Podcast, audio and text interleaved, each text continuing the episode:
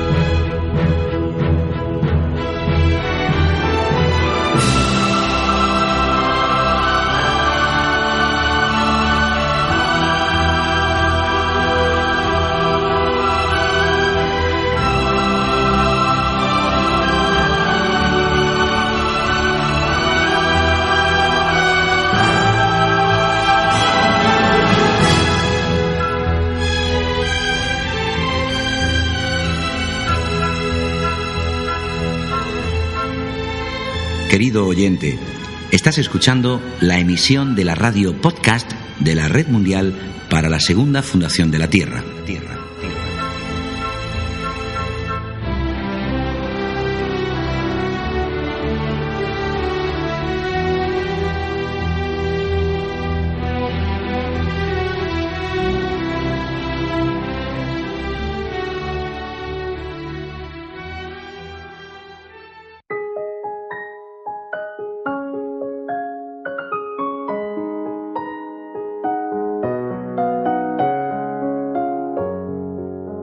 La vida es un proceso de evolución maravilloso. Recordemos que la naturaleza de los animales es inconsciencia e ignorancia, pero está aquí para ayudarnos a progresar. Es importante entender que el papel de la ignorancia, la inconsciencia, la frustración y las dificultades es siempre el de hacernos progresar y crecer. Aprendamos a recibir a la frustración y a las dificultades con todo el positivismo que poseamos. Utilicemos entonces cada una de las oportunidades que nos da la vida para transformarnos, para hacernos más conscientes, manifestándonos como la divinidad que está dentro de cada uno de nosotros. Swami Brahmde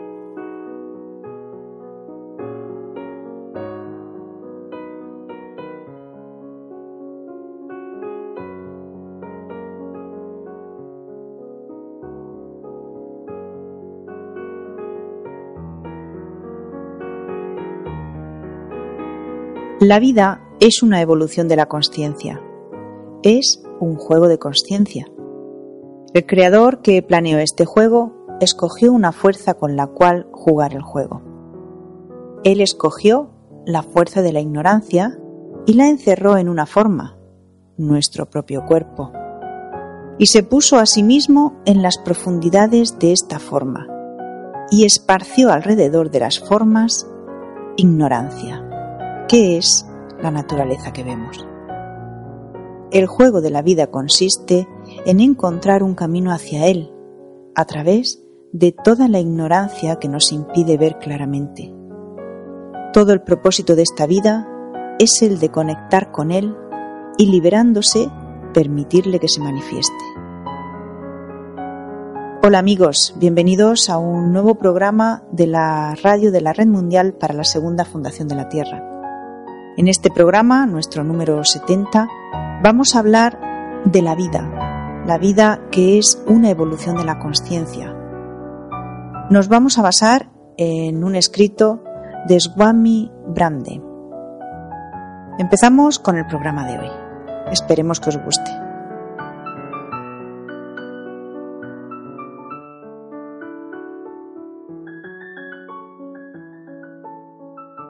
Os recordamos que la Segunda Fundación es una institución sin ánimo de lucro, que no pide dinero a ninguna persona y respeta la opinión y el ritmo de cada una de las personas que colaboran con ella.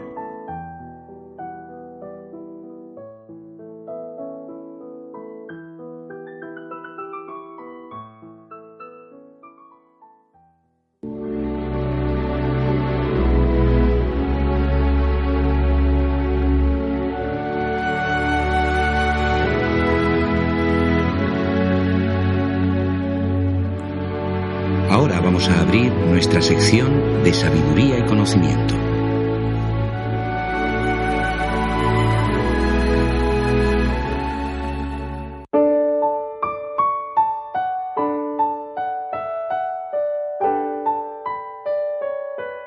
Vamos a ver cómo funciona este proceso.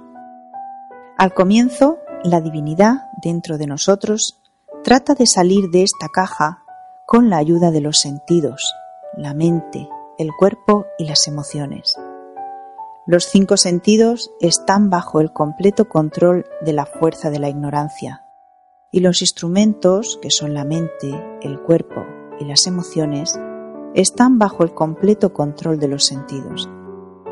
Mientras no entendamos este sistema, tendremos una naturaleza animal. Sí, porque una naturaleza animal está basada en los instintos que no difieren de los instintos animales. Esto no es un juicio negativo en lo más mínimo, ya que la naturaleza de los animales juega un papel muy importante en nuestra vida. Es una maravillosa parte del proceso de la evolución. Como resultado de las experiencias que tenemos con esta naturaleza, obtenemos nuestra primera iluminación, que es el fruto de la frustración.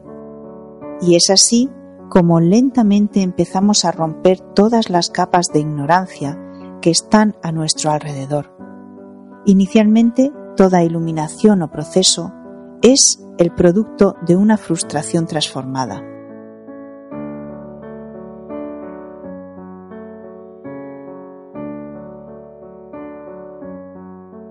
Como parte del experimento de la evolución en este mundo, después de haber creado Dios los animales, la naturaleza creó a la humanidad.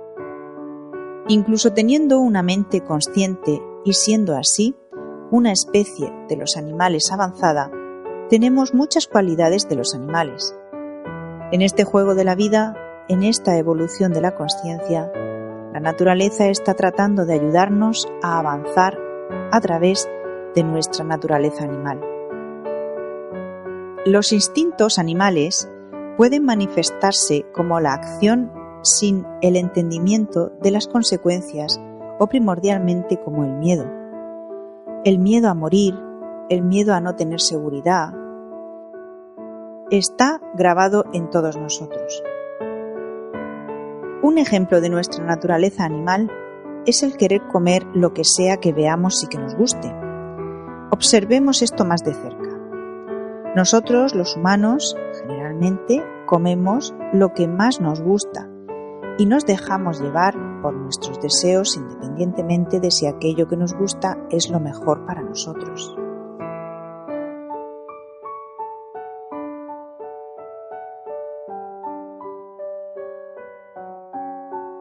Veamos cómo funciona esta naturaleza animal para podernos dar una oportunidad de crecer. Deseemos lo que deseemos que sea, es el pecado de nuestra incapacidad de control, de nuestra naturaleza animal, hasta que un día nos enfermamos. Y cuando nos enfermamos, entonces controlamos esa naturaleza durante un tiempo.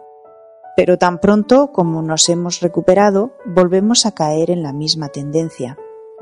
Y de nuevo nos enfermamos, y de nuevo luego los viejos hábitos, los viejos deseos, la insatisfacción y la frustración.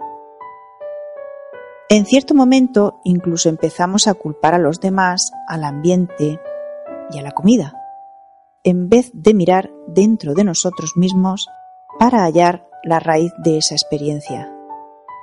Es así como los sentidos tienen influencia sobre la mente, las emociones y el cuerpo. Nos disgustamos porque no podemos obtener los deseos que queremos, de la manera como los queremos, a la hora que los deseamos, o porque no nos sentó bien haber comido esto o aquello.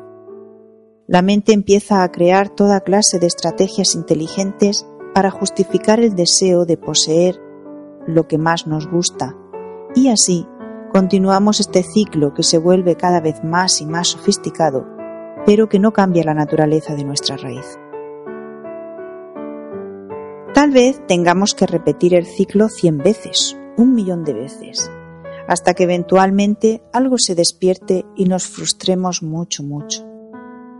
Recuerden que si se acercan a una experiencia cualquiera que sea su naturaleza ignorante, con una actitud negativa, sus sentidos van a hacer lo que sea necesario para que no la observen. Van a verse urgidos a culpar por ello a los demás, por negar la experiencia, con excusas por taparla y reemplazarla por la siguiente cosa buena que aparezca. Y entonces empezamos a desear lo que más nos guste y de nuevo el proceso comienza una vez más. Somos tan ciegos, tan ignorantes, que en vez de cambiar y aprender, preferimos cambiar los objetos de la frustración y seguir adelante, siendo guiados por los sentidos y los deseos. Observen el mundo. Tenemos un coche y después de un tiempo nos frustramos y compramos otro. Vivimos en una casa que después de un tiempo ya no nos satisface y entonces compramos otra. Nos frustramos con la pareja y entonces nos involucramos con otro hombre u otra mujer.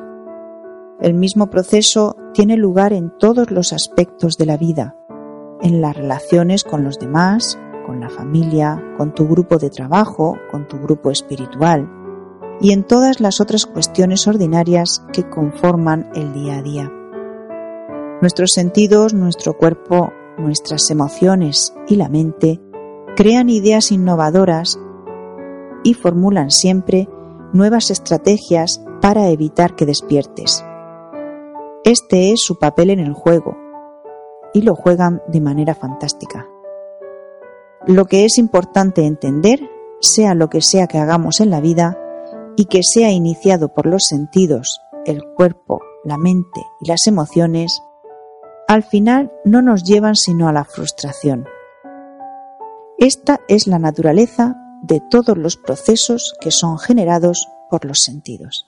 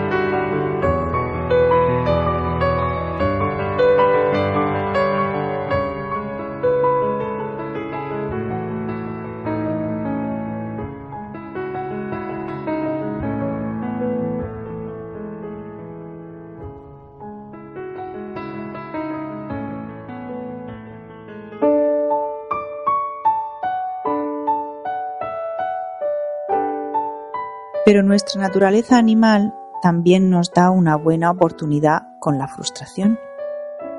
¿Cómo convertimos a la frustración en una oportunidad? ¿Cuál es el mensaje de la frustración? La frustración nos dice, cambia, para de hacer lo que estás haciendo. Esa manera de vivir no es una buena manera, párala. Recuerden que la primera iluminación de la vida viene a través de nuestra naturaleza animal. Aquellos que saben usar esa frustración inmediatamente cambian. Se convierten en personas distintas como resultado de su frustración. La frustración, ya sea que vivamos una o cien veces, viene siempre a traernos el mensaje de que debemos cambiar. Si queremos progresar en la vida, Si queremos abrazar y crecer, aprendamos de nuestra frustración recibiéndola positivamente. Seguramente después de haber aprendido cómo adoptar una actitud positiva hacia la frustración y con un poco de observación y entendimiento, la siguiente vez que llegue la frustración, la vamos a poder enfrentar positivamente. La frustración siempre llega con una presión que se manifiesta incluso en el cuerpo, y esta presión nos invita a ir dentro. Esta es una gran oportunidad, porque cuando estamos frustrados no estamos dispersos como usualmente lo estamos. La frustración nos permite estar centrados. Sí, si en el momento en el que llega este intenso sentimiento de frustración logramos escuchar con una actitud positiva, la presión misma de la frustración tiene la capacidad de conectarnos a nuestra fuente interna, la chispa de la divinidad que hay dentro de nosotros.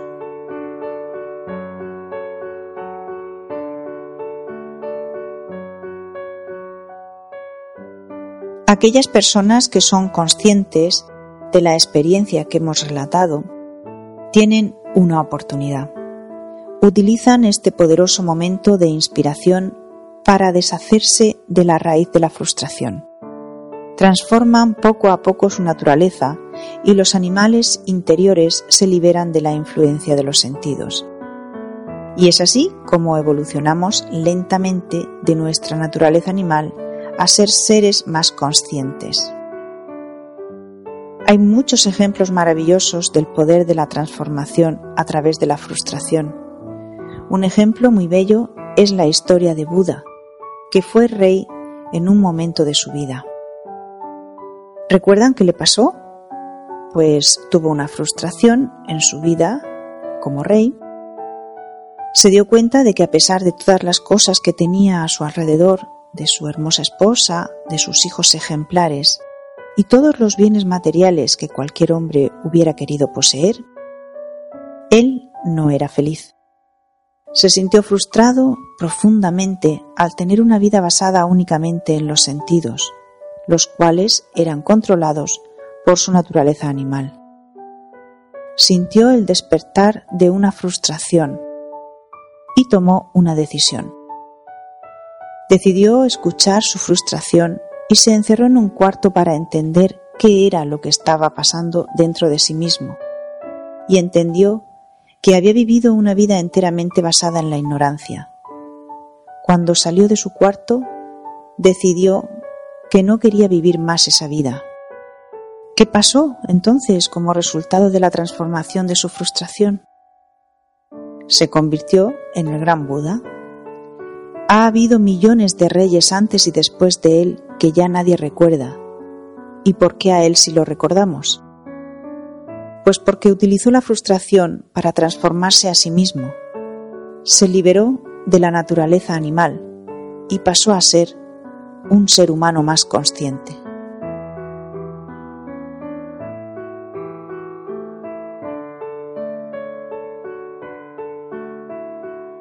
Hay muchas personas en la Tierra viviendo como animales muy bonitos que nunca experimentan ninguna frustración, no se enfrentan a ningún dolor a ningún problema. En la vida de los animales la frustración no existe. Los animales como animales nacen y mueren como animales. Pero nosotros somos humanos y nuestro propósito en la Tierra es el de evolucionar y progresar. Tenemos, pues, la capacidad de vivir más que una vida limitada a las necesidades de nuestra naturaleza animal.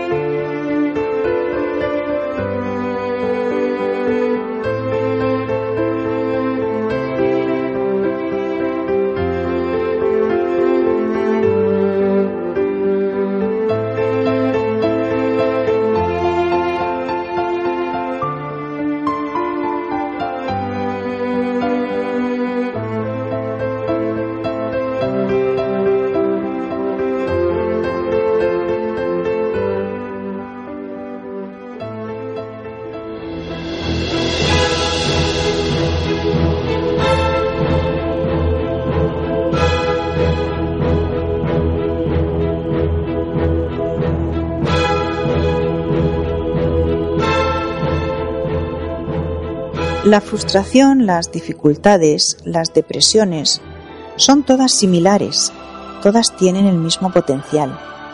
Están aquí para cambiarnos, para hacernos crecer, para hacernos divinos, para hacernos budas.